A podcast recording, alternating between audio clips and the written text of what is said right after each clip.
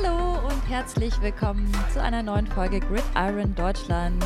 Ja, wir sind zurück. Ähm, der Super Bowl steht vor der Tür, aber jetzt wirklich. Also Endsport ist angesagt in dieser NFL-Saison und das ist ein guter Grund, warum wir, das sind Julian Barsch, hi. Hallo, na? na. Julian und ich werden äh, gleich drüber sprechen. Zum einen natürlich wollen wir ähm, unsere beiden Tipps für den Super Bowl äh, eintüten und viel wichtiger für die meisten Teams, nämlich genau für 30 Teams, geht es jetzt ja schon in die Offseason und alles, was drumherum passiert, sprich mhm. Draft, Free Agency, ähm, neue Coaches werden gesucht. Ähm, es gibt Spieler gerade auf dem Markt, die sehr, sehr heiß gehandelt werden und da wollen wir uns heute ähm, dem ganzen Thema widmen, weil das betrifft viele von uns, wahrscheinlich fast alle von uns. Und so cool es jetzt auch ist, ähm, den Super Bowl noch irgendwie mitzunehmen, ich muss sagen, ich bin im Kopf schon irgendwie so ein bisschen in der Offseason. Klar, mein Team ist nicht mal in die Playoffs gekommen. Ähm, wie es bei dir aus, Julian? Bist du noch in dieser Saison oder bist du schon in der nächsten? Ja, also ich meine, das ist es ja genau, ne? Die NFL, die Offseason ist ja auch nicht einfach nur so, ein, so eine freie Zeit, sondern eigentlich sind, passieren da ja auch viele Sachen, auf die sich viele freuen und die super spannend sind. Das macht die NFL ja auch sehr gut, muss man einfach so sagen. Deswegen ich finde die Playoffs schon immer cool. Man kann sich auf, auf, wenige Spiele fokussieren, aber wir haben ja schon darüber geredet. Super Bowl ist jetzt gar nicht so meine absolute Lieblingspartie und äh, die Offseason, ich mag die Offseason sehr. Also einfach, weil ich mich in meinem anderen Podcast ja sehr viel mit der Offseason beschäftige und diese ganzen Teambuilding-Geschichten, wer unterschreibt wo, ähm, wer wird wo gedraftet. Das finde ich alles super spannend. Deswegen freue ich mich da tatsächlich auch drauf. Also bin sehr gespannt, wo es hingeht für die Teams.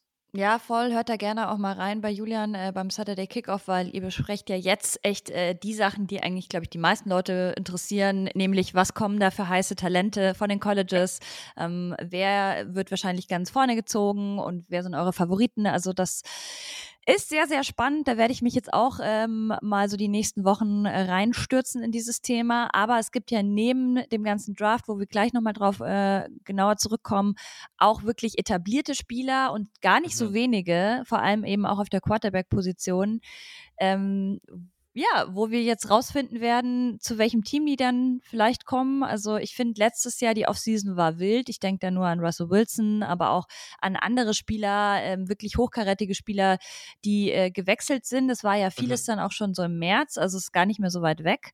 Ähm, mhm ich weiß gar nicht, es gibt, wie gesagt, so viele Aspekte, über die wir jetzt sprechen können. Voll. Vielleicht äh, widmen wir uns zuerst mal den Head Coaches, weil da gibt es schon drei Coaches, ja. die sicher sind. Ähm, zum einen ist es Sean Payton, der ja jetzt von den äh, New Orleans Saints äh, zu den Denver Broncos gewechselt ist, ähm, nachdem er ja ein Jahr Pause gemacht hat, ähm, ist er jetzt wieder zurück auf dem Head Coaching Stuhl. Ja, das Ganze war nicht gerade günstig. Also der Vertrag hat es echt in sich. Es gab einen Erstrunden-Draft-Pick 2023, einen Zweitrunden-Draft-Pick 2024 sowie einen Drittrunden-Draft-Pick äh, 2024. Und er soll auch der bestbezahlteste Head Coach der NFL werden. Eine genaue Summe könnte man jetzt nur spekulieren. Aber dieser Vertrag lohnt sich für ihn. Es ist ein langjähriger Vertrag. Und vielleicht lass uns da kurz ein paar Worte zu mhm. verlieren. Wie siehst du es? Ich meine, du bist da ja auch nicht mit dem Herz so drinnen, also kannst du das ja wahrscheinlich sogar ein bisschen ähm, ja, neutraler bewerten. Ja, also er war ja auch bei den Panthers im Gespräch, deswegen habe ich mir das ja auch ein bisschen angeguckt und ich muss sagen, ich finde ihn, also bei den Panthers hätte ich es nicht so gut gefunden. Bei, den, bei Denver finde ich es sehr sinnvoll. Es ist erstens eine langfristige Sache. Ich finde, es ist natürlich heavy für einen Coach, was, also Picks abzugeben, aber gleichzeitig Headcoaches sind echt super, super wichtig. Und dementsprechend glaube ich schon auch, dass er eine Personalie ist, die da jetzt gut reinpasst, die sie da jetzt auch brauchen. Also er hat es ja geschafft, über viele Jahre bei den Saints immer sehr, sehr gute Teams aufzustellen. Und das teilweise mit Teams, wo sie viel verloren haben, wo sie wenig Möglichkeiten mit dem Cap hatten. Und man darf glaube, auch nicht vergessen, äh, Drew Brees hat er ja maßgeblich genau. mitentwickelt. Genau. Genau. Von dem her weiß er ja auch, wie es ist, mit einem mit etablierten ähm, ja, Starting Quarterback irgendwie zusammenzuarbeiten. Ähm, also diese Erfahrung hat er auf jeden Fall und bringt er mit. Ja, und dann aber auch danach dieses Loch mit nicht mehr so guten Quarterbacks und damit trotzdem einigermaßen erfolgreich zu sein. Also, das ist ja schon beeindruckend. Hm, und dann gerade diese Situation mit Russell Wilson, also letztes Jahr war es ganz klar der Star da im Team und, und es hat jetzt irgendwie gar nicht funktioniert. Und ich glaube, mit ihm im Team hast du da auch so eine Personalie. Also da wird, also da sollte sich niemand wundern, wer jetzt klar das Sagen hat. Und dass, wenn er jetzt was machen will, was Russell Wilson vielleicht nicht ganz so passt, ja, dann ist das auch das, also dann wird das auch so durchgezogen, da bin ich mir ziemlich sicher. Mm. Und ob der jetzt, wie gut der bezahlt ist, ist eigentlich am Ende auch egal, weil der Owner der Broncos hat eh so unglaublich viel Geld. Ähm, das ist die Walmart ja, Family, genau. Ja, es kann auch total egal sein dann am Ende. Ist egal und am Ende Du hast es schon, finde ich, ganz treffend gesagt. Ähm, man gibt ja auch, finde ich, für Spieler oft sehr viel Geld aus. Also auch ein Russell Wilson hat beispielsweise einige Draftpicks mhm. gekostet, mhm. hat viel Geld gekostet, hat einen krassen Vertrag gekriegt. Das gleiche für beispielsweise, wenn du deinen Nummer 1 Draftpick irgendwie wie Trevor Lawrence oder sowas holst, ähm, dann ist es ja auch viel, was du rein investierst und da weißt du ja im ersten Moment erstmal nicht, ob sich das ähm, ja. Investment lohnt oder nicht. Und bei einem Trainer, der wirklich schon so viel Erfahrung hat, muss ich sagen, soll, der sollte das ja auch wert sein. Also, dass man da dann immer anfängt, irgendwie so abzumessen und zu sagen, ja, irgendwie, ist er das denn überhaupt wert? Und ich denke mir immer so, ja, wie du schon sagst, ein Headcoach ist mindestens genauso viel wert eigentlich wie ein Franchise-QB, weil der ist halt ein Make it or break it so ein bisschen. Also das ja, kann dieser entscheidende Faktor sein, hat man ja auch immer wieder bei Bill Belichick beispielsweise gesehen, der äh, über Jahrzehnte die Patriots zu einem Winning-Team gemacht hat. Ähm, also das finde ich auf jeden Fall okay. Ich muss sagen, als ich das Ganze so dann, als es dann fix war, es ging ja lange hin und her, die Broncos haben sich ja auch mit anderen mhm. äh, Coaches getroffen gehabt. Ich muss sagen, ähm, ich bin immer eigentlich relativ ähm, ja, gesammelt bei solchen Sachen. Ich raste da jetzt selten irgendwie krass aus, weil ich mir so denke, jetzt mal abwarten, wie er eben mit dem Team arbeitet, mhm. abwarten, wie er mit Russell Wilson arbeitet und dann können wir mal gucken. Ich meine, er hat jetzt erstmal einen relativ guten Start, weil die, der Druck ist nicht so groß aus einer 5 äh, und wie viel waren das? 5 und 12. 12 Saison, genau. Ähm, also klar wird mehr erwartet, aber ähm, ich glaube, die Leute wissen jetzt auch, oder auch die ganze Franchise, die Community, die Fans wissen auch, dass er jetzt nicht zaubern kann.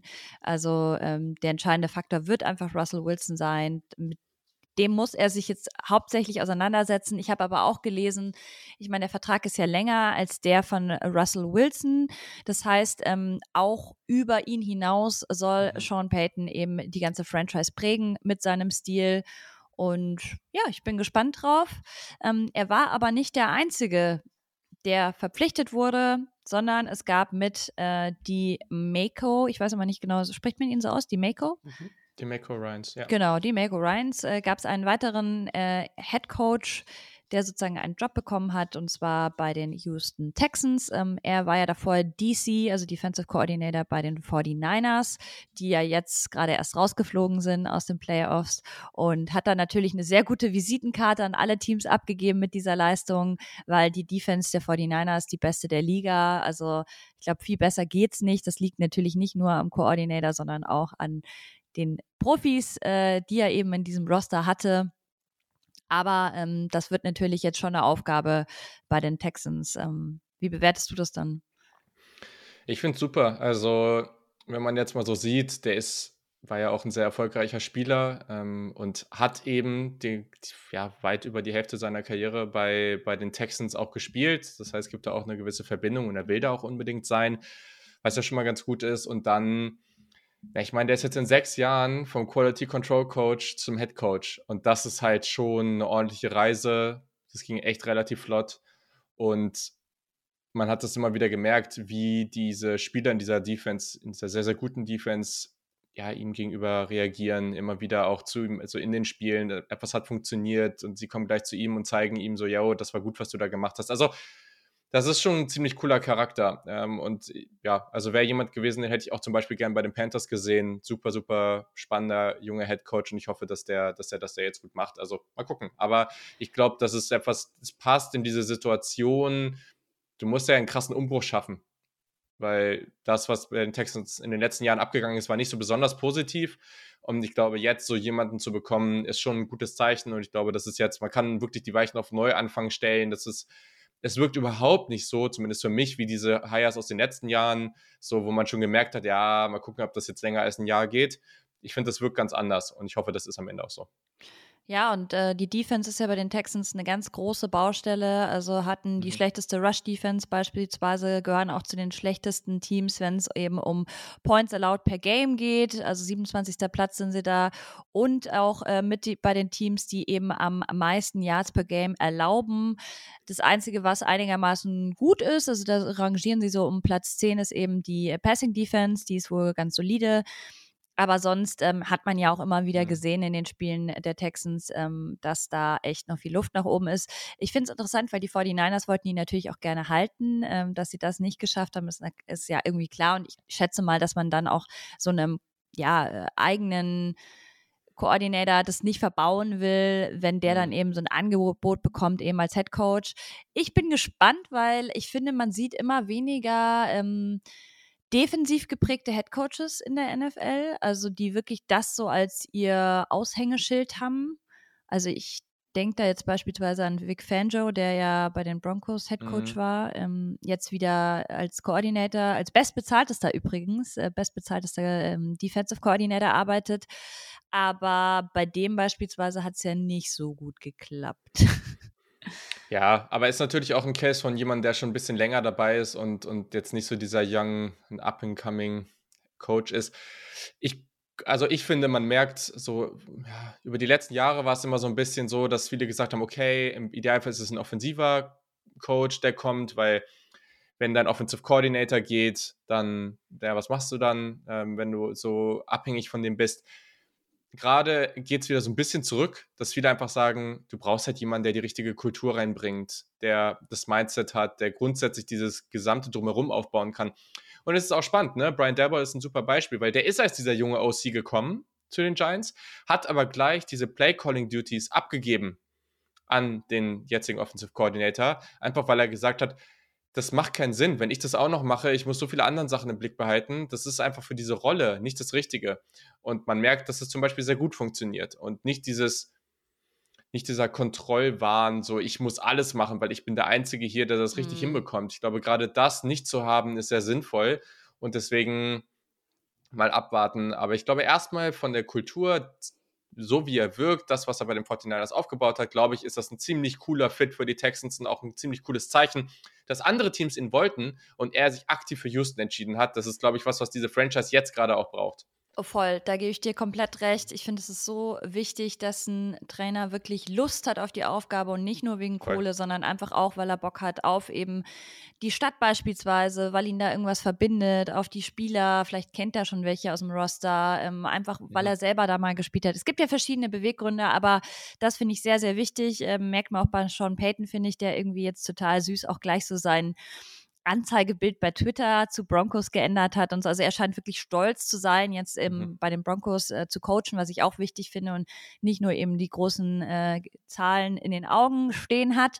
Ähm, und bei Ryans wollte ich noch eine Sache sagen, ähm, der hat ja sicher auch von der ganzen Shanahan-Offense das eine oder andere sich abgucken können, dass er vielleicht jetzt auch ja. mitbringt äh, bei den Texans und implementiert. Es, es, es, kommen ja vielleicht auch Coaches von den 49ers mit, also das ist ja auch nochmal was. Genau, ich meine, das muss man jetzt auch abwarten. Ja, und dann gab es bei dir, bei deinem Team, bei den Panthers gab es auch noch ein Signing. Genau. Ja, Frank Reich ist der neue Head Coach. Ähm, wurde ja dieses Jahr Mitte der Saison von den Colts entlassen. Aber ja, gut, da gab es auch viel Chaos. Das war irgendwie dieses Jahr eine sehr dysfunktionale Franchise. War ja eigentlich davor sehr, sehr erfolgreich mit dem Team. War ja auch bei dem Super Bowl der Eagles äh, damals sehr, sehr stark involviert. Mhm. Ja, und also auf der einen Seite fand ich, finde ich es auch immer spannend, so einen jungen, so die, genau diesen Demico Ryans-Typen sich reinzuholen. Aber das haben wir ja auch schon, geht da gerne zurück. Ähm, da haben wir auch schon drüber geredet. Es muss nicht immer sein. Und es muss auch nicht heißen, dass der junge, neue Head Coach auch immer der innovativere ist. Und gerade jetzt bei den Panthers, da wurde, glaube ich, auch aktiv danach gesucht, nach jemandem, der ein bisschen stabilisiert, der ein bisschen die Ruhe reinbringt. Hm, und ich finde das eigentlich grundsätzlich ganz spannend. Es war natürlich mit ähm, Steve Wilkes, der vorher dann der Interim-Head Coach war, den alle da sehr mochten, der aus Carolina kommt. Ja, war das jetzt natürlich auch mal so eine Sache, dass der jetzt da nicht, nachdem es eigentlich wirklich gut lief mit ihm, die Rolle bekommen hat, aber ich glaube, Reich ist da schon ein sehr spannender Kandidat. Ich glaube, der passt da gut rein. Und er war ja der erste Quarterback in der Panthers-Geschichte. Die Panthers gibt es ja noch nicht so lange. Und er hat ja auch den ersten Touchdown für die Panthers geworfen. Und das ist natürlich dann auch nochmal so eine, ja, schon so eine Feel-Good-Geschichte. Keine Full Ahnung. Am Ende, soll, ja. am Ende darf man sowas immer nicht überbewerten, weil deswegen jetzt jemanden zu holen, ist eigentlich auch total dämlich. Aber er hat das schon gut hinbekommen ist auch ein bisschen auf einem vielleicht anderen Level, einfach weil er auch nicht so lange da unterwegs war oder in so einer Rolle war, wie Sean Payton, jemand, der das eigentlich ziemlich konstant geschafft hat, sein Team sehr, sehr gut zu machen. Er hatte ja auch in den letzten Jahren da Quarterbacks rumlaufen, die alt und wirklich nicht mehr so besonders gut waren. Deswegen mal schauen, wie es da jetzt äh, aussieht, ob sie jetzt einen neuen Quarterback oder sie müssen wahrscheinlich jemanden holen, aber auf welche Art und Weise sie da wen holen. Aber ähm, ich bin erstmal ganz zufrieden und habe nicht das Gefühl, dass das so ein krasses Bust-Potenzial hat. Ich weiß noch nicht, ich glaube, es wird viel von den Koordinatoren abhängen, wo das so, ja, wo das Ceiling ist von den das, das Potenzial am Ende ist. Aber ich glaube, dass äh, ich glaube nicht, dass das ein großer Bust wird. Das kann ich mir irgendwie nicht vorstellen. Ja, da wird sicher auch noch mehr Movement geben dann in der Offseason, mhm. was eben die ganzen äh, Coordinator-Positionen betrifft. Gerade auch von den Eagles und von den Chiefs könnten ja auch noch Leute dann abwandern. Äh, ist ja natürlich immer, habe ich ja eingangs ja. schon gesagt, die beste Visitenkarte, wenn du weit kommst, eben in den Playoffs mit deinem Team. Das ist natürlich immer so ein bisschen die Downside für die Teams, die es weit schaffen, weil denen wird halt schön das äh, Team dann zerpflückt auf äh, der ja. Seite der, der, Coaches eben. Aber du hast es auch gerade schon gesagt, ähm, alte Quarterbacks, die vielleicht auch nicht mehr sonderlich gut spielen. Äh, da gibt es einige, die ein neues Team suchen. Also auch nicht super viele, aber es gibt schon ein paar, wo man sagt, ja, da war die letzte Saison vielleicht nicht so grandios. Ähm, mir fällt da ein beispielsweise Jimmy Garoppolo, mir fällt ein äh, Aaron Rodgers, mir fällt ein ähm, Derek Carr natürlich. Äh, also es gibt dann doch Pro Bowl paar, Quarterback. Ja, ja, keine Ahnung, wie das da hat er sogar selber gescherzt. Irgendwie er meinte irgendwie, ja, die letzten Einladungen sind wohl immer verloren gegangen oder so hat er gepostet. Äh. Fand ich ganz witzig. Ähm, aber ja, also Derek Carr ist zum Beispiel jemand, wo ich mir noch gar nicht vorstellen kann, ähm, wo der landet und vor allem kann ich mir nicht vorstellen, dass er nochmal Starter wird. Also außer es fällt jemand aus. Mhm. Sonst muss ich sagen, ist es für mich eigentlich der perfekte Backup-Quarterback. Also perfekt auch nicht unbedingt, aber ein Backup-Quarterback. Ja. ja, weiß ich nicht. Ich glaube schon, dass der noch eine Rolle bekommt. Ich bin mir nicht so sicher. Boah. Weil das Ding ist, was man jetzt sehen muss, bei den 49ers ist ja eh eine ganz spannende Situation. Brock Purdy es ist noch nicht klar, was jetzt passiert, aber es kann sein, dass er Tommy John Surgery bekommt. Das heißt, er würde über ein Jahr ausfallen. Und dann mussten die ja gucken, was sie machen. Naja, also und mindestens halt ein paar Monate. Also er ist jetzt, äh, schnell ist er nicht wieder da, auf jeden nee, Fall. Das sowieso nicht. Aber er könnte, also es gibt, glaube ich, noch so ein einigermaßen, also schon unwahrscheinlich, aber es gibt eine Chance, dass er noch zum Training Camp wieder da ist. So. Aber wenn er ein Jahr ausfällt, dann ist er auch für die gesamte nächste Saison weg. Ähm, dann ist Trey Lance noch da. Okay, dann keine Ahnung, wer dann zurückkommt, wie es dann aussieht. Aaron Rodgers ist ja schon noch gut. Also es ist ja schon noch ein Quarterback, der, der da schon noch, äh, ja, der schon eine Menge geschafft hat und der schon gut ist. Total. Ähm, ich meinte eher so, bei ihm ist natürlich so, dadurch, dass er jetzt sehr viele MVP-Seasons hatte und wirklich ja. outstanding war, ja, heute habe ich so viele Anglizismen, dass er wirklich so grandios war, ähm, ist es natürlich so, wenn er eine normale Saison spielt, ja. Und die sind ja nicht mal in die Playoffs gekommen, dann ist es natürlich schon ein bisschen enttäuschend, ja. vor allem wenn man bedenkt, was er einfach für einen gigantischen Vertrag hat. Ja. Immer noch, was er verdient. Ja. Das heißt, ja, auch da wäre ja die Frage, sorry, auch da wäre ja die Frage, welches Team will überhaupt diesen Vertrag übernehmen? Ja. Also ich glaube, und da kommt Derek Carr so ein bisschen ins Spiel. Also ich glaube, die, es gibt auch andere Teams, aber ich glaube, die Jets wollen nicht jetzt den, also ich kann es, ich würde es nicht komplett ausschließen, aber ich glaube, mit dem Team, was sie haben, wo sie ja jetzt schon relativ gut spielen, wollen die Jets nicht zwingend den Rookie reinholen, um mit dem sie jetzt wieder komplett bei Null anfangen. Es wäre natürlich ein deutlich besseres Umfeld, was ja schon an anderen Stellen gut funktioniert hat, aber Rogers wird sicherlich nicht günstig sein. Und es ist auch die Frage, willst du jetzt einen First und mehr für einen sehr, sehr alten Quarterback ausgeben? Weil du sagst, okay, wir müssen das jetzt in diesem Jahr oder im nächsten Jahr schaffen. Das wird man sich anhören, die werden sicherlich miteinander reden, aber da hm, mal gucken. Und dann, ähm, wenn das eben nicht klappt, kann ich mir halt vorstellen, dass jemand wie Derek Carr da eine Möglichkeit wäre. Also das, das und dann gibt es natürlich noch die, und da muss man jetzt einfach mal abwarten, ich glaube schon, dass sie sich am Ende irgendwie einigen. Die große Wildcard Lamar Jackson, der gar keinen Agenten hat, der selber irgendwie mit den Ravens da verhandelt. Ich glaube, die werden sich am Ende einigen, aber der ist natürlich die ganz große Wildcard, weil sobald da klar ist, dass der dann irgendwie verfügbar wäre, dann da stehen sicherlich die Teams Schlange. Ja, da würde ich auch Schlange stehen, tatsächlich. Ähm, ja, bei den Jets stimmt, dass es natürlich dadurch, dass Zach Wilson auf jeden Fall keine Alternative ist ähm, und sie jetzt auch nicht so einen guten Pick haben im Draft. Da kann, kannst du vielleicht gleich auch noch mal so ein bisschen was zu sagen, mhm. wen es da überhaupt auf der Quarterback-Position gäbe. Aber ähm, ja, da wird natürlich auch noch ein bisschen neues Talent auf den Markt kommen. Trotzdem steht auch fest, die Jets brauchen wen. Boah, aber ob man dann Derek Carr holt, das ist halt, ich meine, der ist halt günstig natürlich. Ähm, hat ja keinen Vertrag mehr bei den Raiders. Aber das ist natürlich auch die Frage, wer bei den Raiders überhaupt dann QB sein wird. Da gibt es ja auch eben Gerüchte, dass beispielsweise äh, Aaron Rodgers im Gespräch sein soll. Das wäre auch geil, ne? Was Devonta Adams dann. Das ist nämlich die Sache, dass die wieder, wieder sozusagen miteinander vereint werden, wäre ja ganz nice eigentlich das Ding ist, dieses Karussell dreht sich ja, ne? Es geht ja jetzt auch allein los. Ich meine, über den haben wir jetzt noch gar nicht geredet. Tom Brady hat seinen Rücktritt äh, bekannt gegeben. Äh, keiner nimmt mehr das. Also ja, ich finde auch so äh, in den Medien und so ist klar, wurde es nochmal so ein bisschen aufgefasst und man hat auch ein paar Sachen auf Twitter gesehen. Aber so dieser ganz große Knall ist jetzt echt nicht mehr da.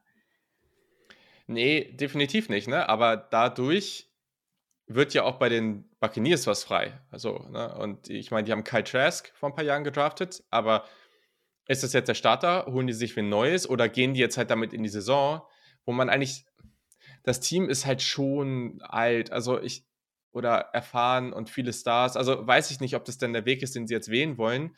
Ähm, aber da müssen wir jetzt halt gucken, ähm, wie wir das Ganze dann aufmachen und ähm, ja, weiß ich nicht. Also ja, weiß ich nicht.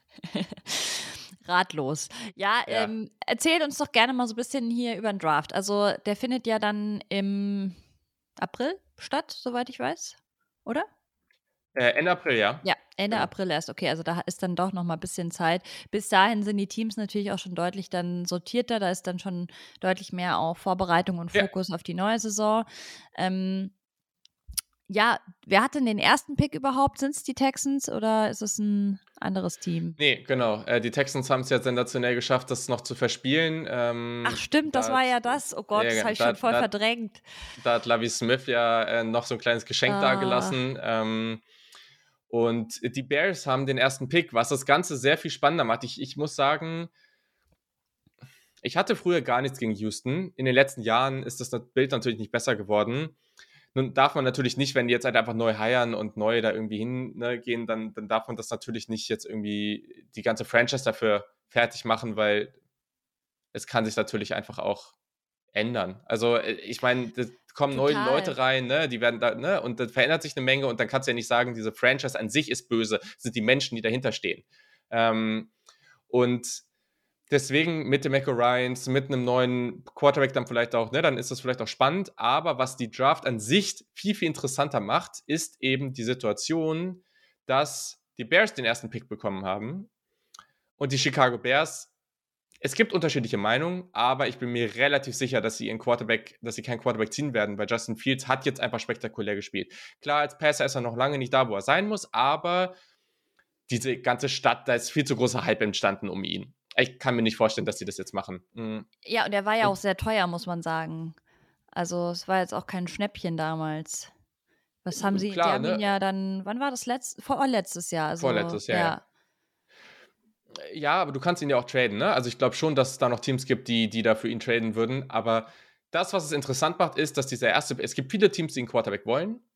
Und es gibt die Möglichkeit, dass Chicago raustradet aus dem ersten Pick. Und da, ne, dann haben wir Vielleicht geht Houston den einen Spot hoch, weil sie nicht wollen, dass ein anderes Team hintradet. Okay, das ist eine Option. Was für Chicago auch spannend ist, weil Chicago vielleicht dann mehrfach runtertraden kann.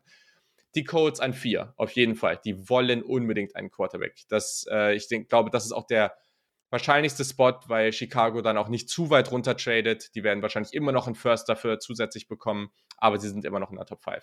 Ne? Dann ähm, haben wir Seattle, Mal schauen. Aber man muss immer sehen, die haben natürlich Gino, aber man muss natürlich abwarten, weil wie oft pickst du wirklich da oben? Das heißt, der mhm. Quarterback ist nicht völlig unrealistisch. Bei Detroit rechne ich gerade ehrlich gesagt nicht damit, aber okay, es ist immer noch eine Wildcard. Du hast ja angesprochen, Las Vegas. Keine Ahnung, was da der Plan ist. Die sind an sieben.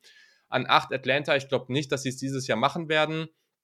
Äh, Desmond Ritter haben sie letztes Jahr ja gezogen, nicht in der ersten Runde, aber Mal gucken. Und dann an neun Carolina, natürlich, ganz, ganz großer Kandidat dafür. Also du hast viele Teams, die hier für den Quarterback, ähm, auf den Quarterback schauen. Und ich sag mal so, also letztes Jahr wurde gesagt, die nächste Quarterback-Klasse ist besser. Und das wird oft gesagt, aber es stimmt auch. Letztes Jahr war echt nicht gut und dieses Jahr ist deutlich besser. Dieses Jahr wird gesagt, nächstes Jahr ist besser. Auch das stimmt in meinen Augen. Weil nächstes Jahr haben wir Minimum einen Spieler, der gerade aussieht wie der nächste Patrick Mahomes, so von der Klasse, und Michael Williams von USC. Und der spielt auch so. Also mal gucken, ne? abwarten bis nächstes Jahr, aber aktuell spielt er so.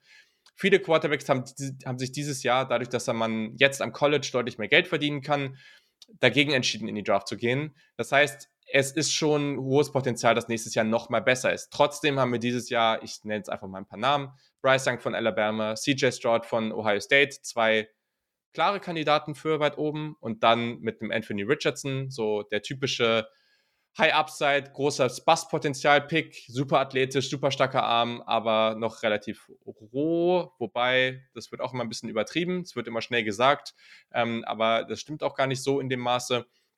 Und Will Levis, äh, der Quarterback von Kentucky, der wird auch seit vielen Monaten sehr hoch gehandelt. Und deswegen hast du schon einige Quarterbacks und ich rechne schon damit, dass Minimum mal drei von denen in der ersten Runde gehen, äh, wenn nicht mehr. Und deswegen ist es schon noch keine unspannende Quarterback-Klasse. Nur, man muss jetzt halt gucken. Also theoretisch kann man eigentlich jetzt schon wieder zu viele Teams sehen, die eigentlich einen bräuchten. Deswegen wird es auch nicht ganz aufgehen.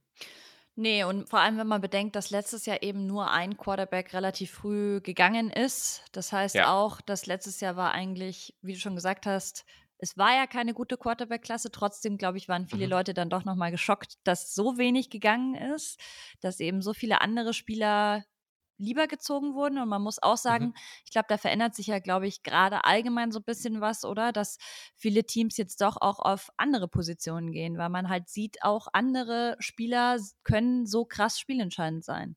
Es ist nicht mehr nur noch der Quarterback.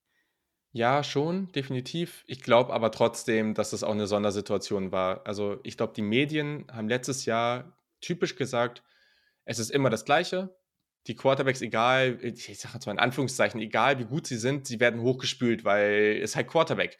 Und wir haben jetzt mal gemerkt, das ist halt nicht zwingend so. Wenn die Quarterbacks halt mal einfach wirklich nicht gut sind, dann sieht die Liga das auch und reagiert halt nicht über.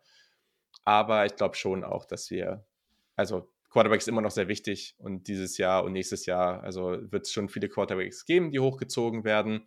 Aber es ist spannend, ne? Also Bryce Young spannend. wird die ganze Zeit als Nummer 1 Kandidat ge ge also gehandelt und er ist halt wahrscheinlich nicht mal sechs Fuß groß und ähm, wiegt, also er muss gerade alles geben, um auf die 200 Pfund zu kommen. Und diesen Bodytype gab es so eigentlich kaum richtig hoch und kaum wirklich erfolgreich in der NFL, wobei er halt auch ein Typ ist, der ja, dem Kontakt sehr, sehr gut ausweichen kann. Ja, es ist manchmal so, als hätte er so Augen im, im Rücken und kann mhm. so äh, zu jedem Zeitpunkt spüren, woher der Druck kommt. Ähm, das ist eine sehr große Gabe von ihm.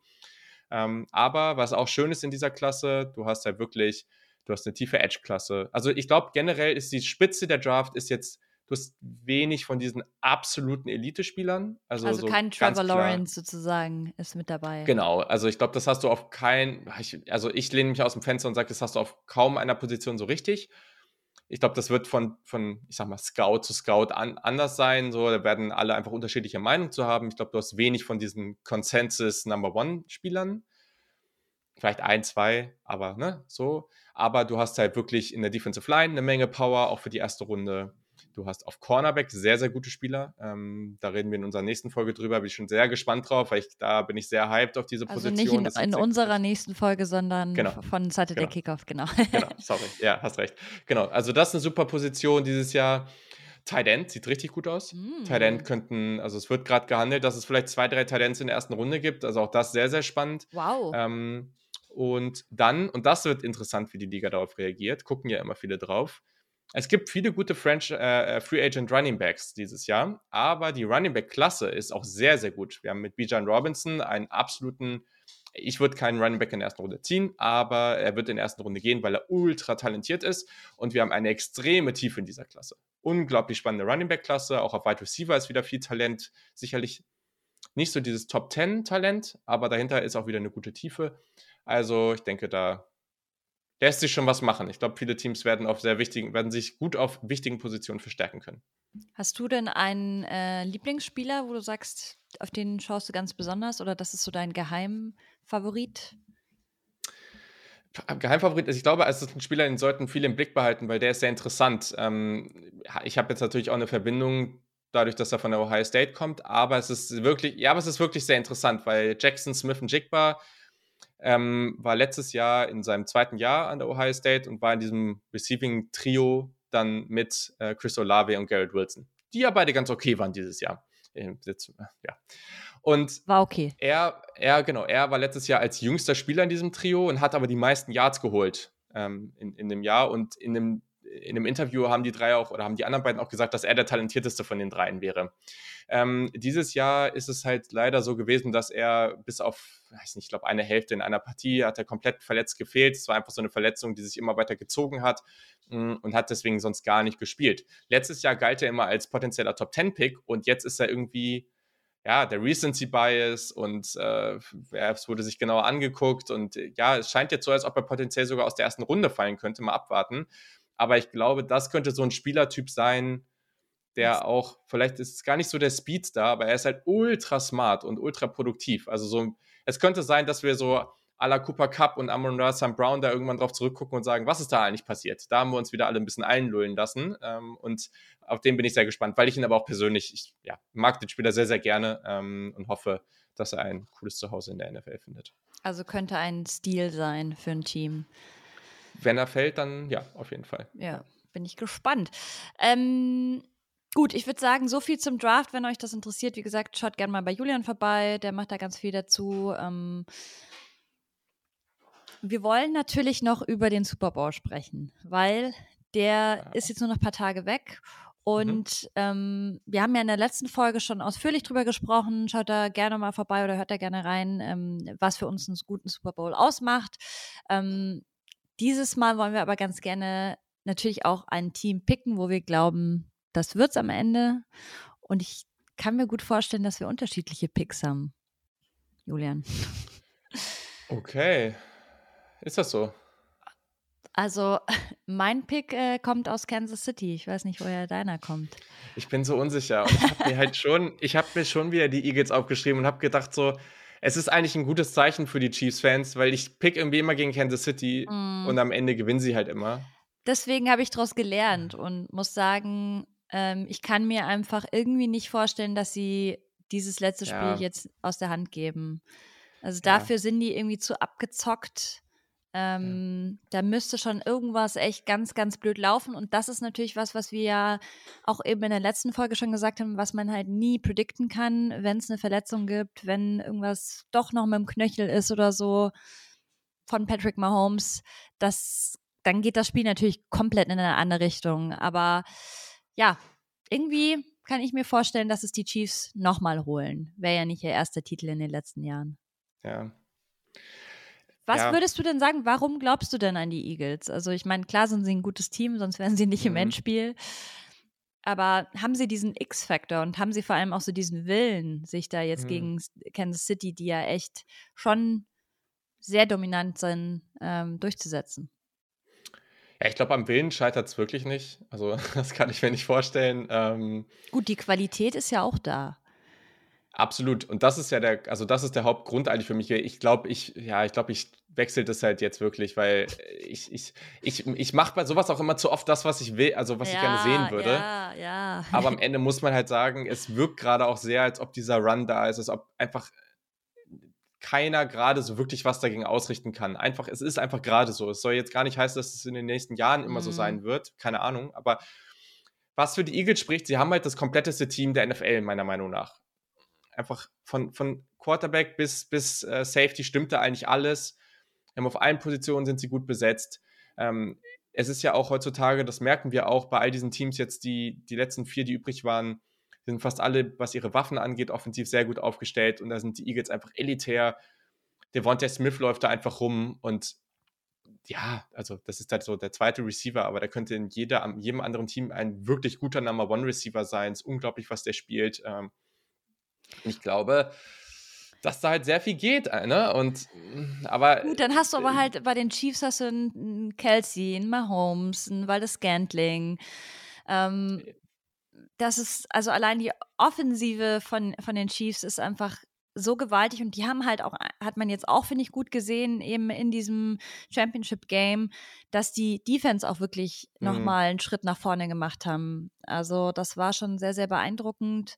Ähm, ja, ich bin gespannt. Ich würde es wirklich den Eagles gönnen, einfach ähm, weil ich finde, sie haben auch, wenn man die ganze Saison betrachtet, irgendwie mhm. nochmal konstanter abgeliefert und ähm, waren ja von Anfang an eigentlich von Week One total da mhm. ähm, und haben es jetzt echt geschafft, das bis, bis ins Endspiel zu tragen. Das alleine, finde ich, äh, ist schon sehr viel Respekt wert. Aber gut, es ist ja nicht wünsch dir was und von dem her, ähm, ja, ich, ich bin super gespannt, wer es am Ende macht. Ähm, ja. Das ist echt schwierig. Ja, es ist, Weil, es also, ist wirklich schwer. Es ist wirklich, aber es ist eigentlich nie wirklich leicht, oder? Ich meine. Nein.